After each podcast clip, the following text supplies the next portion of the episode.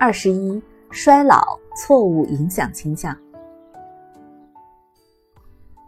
年龄的增长自然会造成认知衰退，而每个人认知衰退的时间早晚和速度快慢不尽相同。基本上，没有年纪非常大的人还善于学习复杂的新技能，但有些人即使到了晚年，也能够得心应手地运用原来就掌握的技能。这种情况在桥牌比赛中屡见不鲜。像我这样的老年人，无需刻意，也非常善于掩饰和年龄有关的衰退，因为诸如衣着打扮之类的社会习俗掩盖了大多数衰老的痕迹。带着快乐不断的思考和学习，在某种程度上能够延缓不可避免的衰退过程。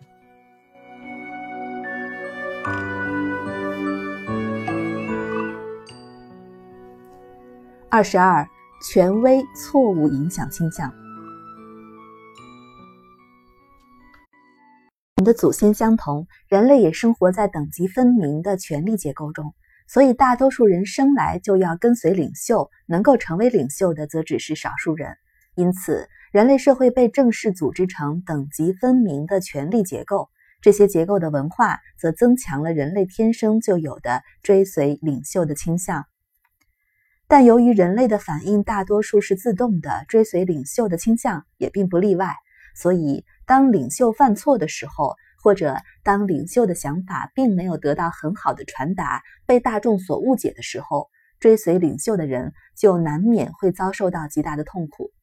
所以，我们看到的许多例子都表明，人类的权威错误影响倾向会造成认知的错误。有些错误影响是很可笑的。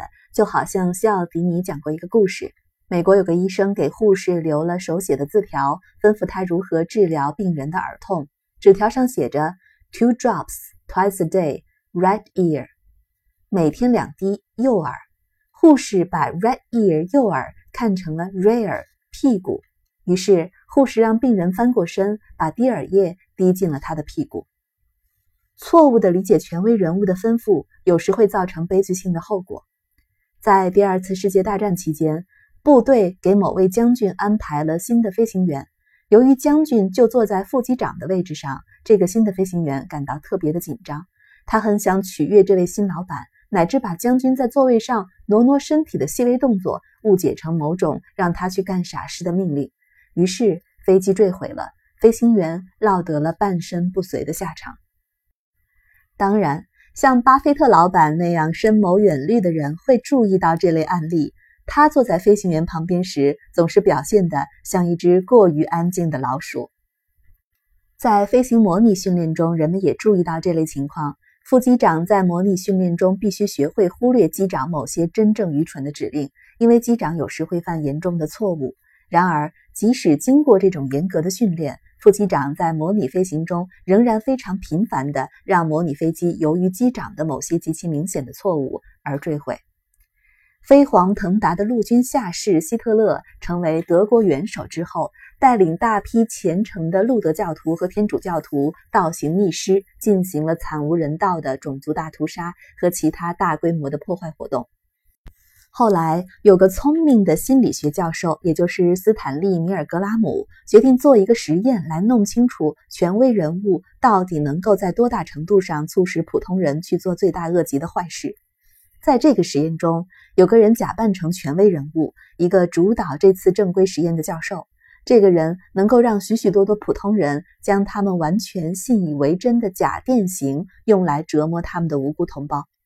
这个实验确实证明。权威错误影响倾向能够造成可怕的结果，但它也证明第二次世界大战刚结束时的心理学界是极其无知的。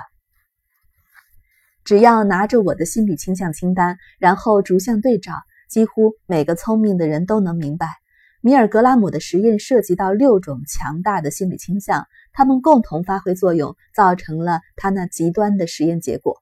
例如。那个按下米尔格拉姆电击按钮的人，肯定从在场无动于衷的旁观者那里得到了许多社会认可。那些人的沉默意味着他的行为是没有问题的。然而，在我讨论米尔格拉姆之前，心理学界发表了上千篇相关的论文。可是，这些论文对米尔格拉姆实验的意义至多理解了百分之九十。而任何聪明人只要做到下面两点，就能够立刻完全理解这个实验的意义：一、按照我在这篇讲稿中谈到的方法，合理的组织心理学知识；二、使用核对检查清单的做法。这种情况说明那些早已谢世的心理学教授思考方法紊乱，对此需要一种更好的解释。下面我会不情愿地谈谈这个话题。接下来我要讲的是一个有权威错误影响倾向的垂钓者的故事。我们应该庆幸上一代的心理学家头脑没有错乱到这个垂钓者的地步。我曾经去哥斯达黎加的科罗拉多河垂钓。当时，我的向导在震惊中告诉我了一个垂钓者的故事。那个垂钓者比我早到科罗拉多河，他之前从来没有钓过海鲢鱼，像我一样请了一位垂钓向导。那个向导既负责开船，也提供许多垂钓的建议。在这个背景下，向导树立了绝对权威的身份。那个向导的母语是西班牙语，而垂钓者的母语则是英语。垂钓者钓上了一条很大的海鲢鱼，于是开始遵从这位被他当成权威人物的向导的各种指示：抬高点、放低点、收线等等。到最后，鱼上钩了，垂钓者需要把竿往上提才能把鱼钓起来。但是向导的英语并不好，把收竿说成了“给他竿，给他竿”。哇！